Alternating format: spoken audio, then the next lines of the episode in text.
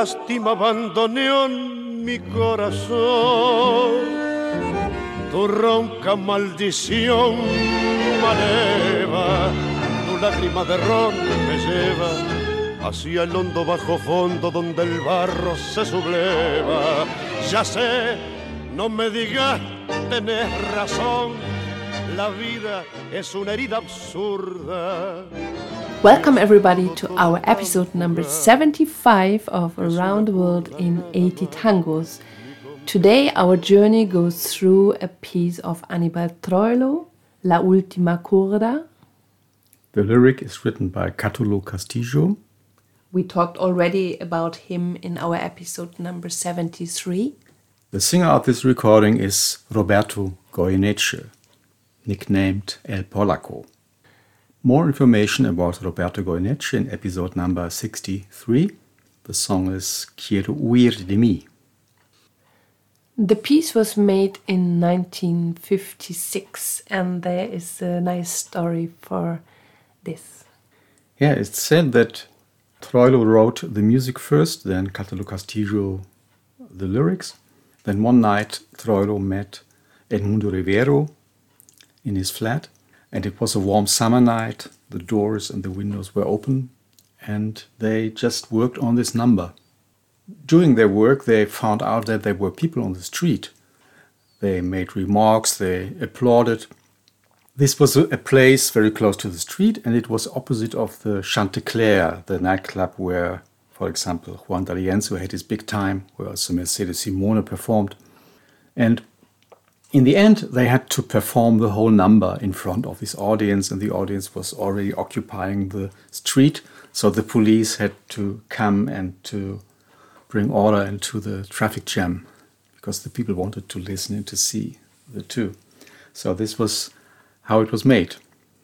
And we decided to use the recording of 1963 because the recording from 56 is not really good. Yeah, this was the time when the big record companies, RCA Victor and Odeon, retired from the tango market it was the fall of Juan Perón. There was less dancing and more music from abroad was imported, rock and roll and jazz. So the market for tango music was more difficult, and so little record companies popped up. One of them was TK. Nobody knows what TK means, what kind of abbreviation that might be. And the problem with TK was they had no record studio. They had no own equipment, so they always went to a radio studio or whatever to make the recordings, and so the quality was very poor also because of the lack of experience in recording. And that was the reason why, after some years, Troilo went back to RCA Victor. So he recorded La Última Curda, this time with Roberto Goyeneche. Bandoneon, your rough, malicious curse hurts my heart. Your tear of rum leads me into the deep low underground where the mud churns up.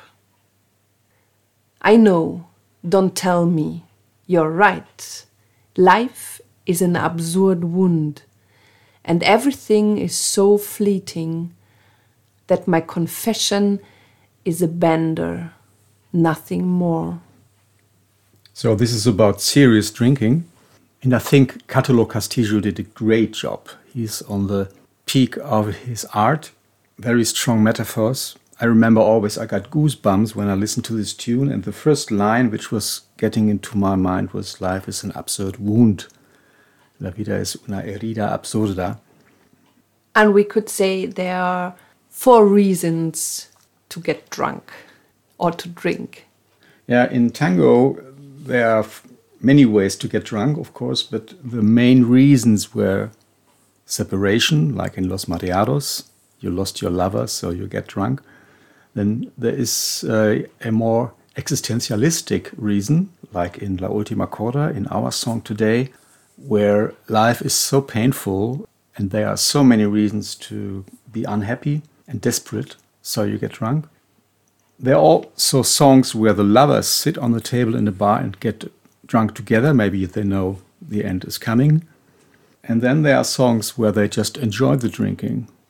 I think there have been and there are many reasons to be stressed and to look for compensation in such a society, like the immigration situation with the big imbalance between the sexes, the political situation, the social stress, the injustice, the political turbulences, corruption, political violence, suppression of workers' rights, and everything. So the reason to use drugs, to use alcohol, is obvious.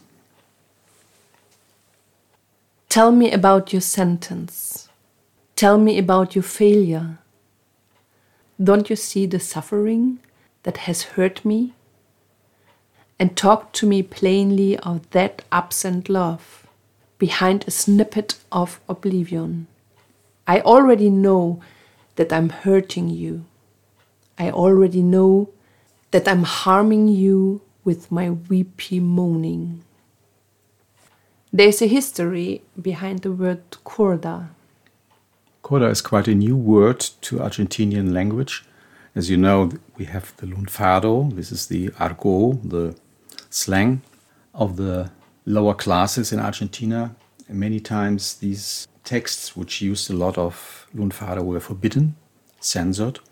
And curda came from Italian language. Actually, it first appeared in 1912. 1911 and 12, there was a war between the remains of the Ottoman Empire and Italy. This war between Ottoman Empire and Italy was an imperialistic war to conquer land, to settle Italians there, which also resulted in atrocities against the original population because these people had to leave when Italians would settle there. So they fought with the Ottoman Empire, which started to tremble more and more through this war because it showed its weakness.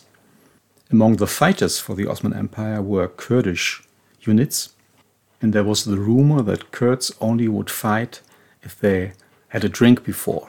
So the Kurd, Korda, became the same. So the word for the binge, for a booze up, was La Curda. It is the old love, after all, that trembles, Bandoneon, who in the liquor that stupefies seeks the crash that finally ends the show, dropping a curtain over the heart. A little memory and distaste your dull grumble drips. Your schnapps intoxicates and powers the drumming of the heartbeats into the last binge. Close the window, cause the sun is burning its slow snail of dreams. Can't you see that I come from where oblivion reigns always grey after the booze? And with the last binge, we say goodbye from our episode number 75 of Around the World in 80 Tangos. Today, La Ultima Curda. Written by Anibal Troilo, the lyrics Catulo Castillo, and we presented a version from 1963, Orchestra Anibal Troilo with the singer Roberto Goyeneche. Thank you for traveling with us through tangos we love, and we hope you enjoyed it. This was Daniela and Raimund, Tango Mundo, Berlin. Take care, stay healthy, and cheers. Bye bye.